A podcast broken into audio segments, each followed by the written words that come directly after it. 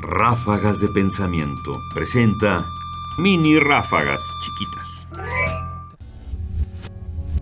Memoria y escritura.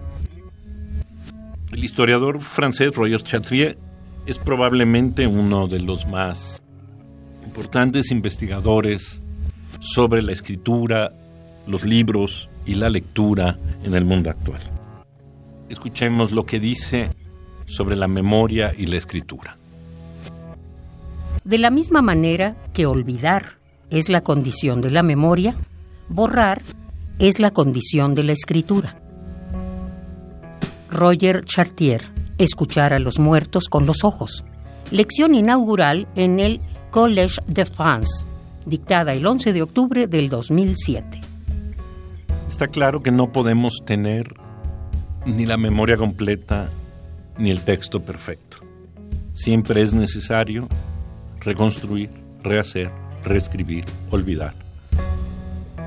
Más información en la página ernestopriani.com.